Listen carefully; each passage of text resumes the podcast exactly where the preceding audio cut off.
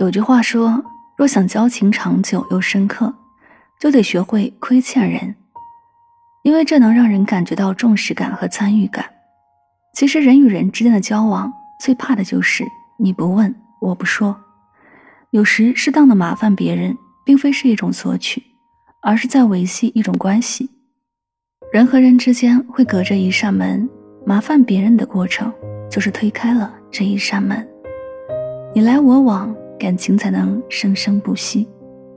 反之，当一个人不再麻烦你的时候，就说明你们之间已经有了隔阂。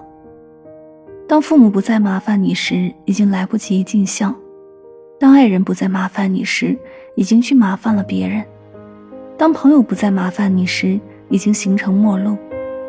有来有往，才有人情。毕竟，这世间所有的感情都需要双向流动。麻烦的背后就是一种等价交换，礼尚往来，关系才会越来越持久。海明威说过一句话：“没有人是一座孤岛，在大海里独居，每一个人都像一块小小的泥土，连接成整个陆地。两个人互不打扰，就永远不会产生交集。正是因为有了恰当的麻烦，才有了关系的建立。”在你困难的时候，你有可以麻烦的人，这是一笔隐形的财富；在朋友有难处时，你能成为他想麻烦的人，这是一种可贵的信任。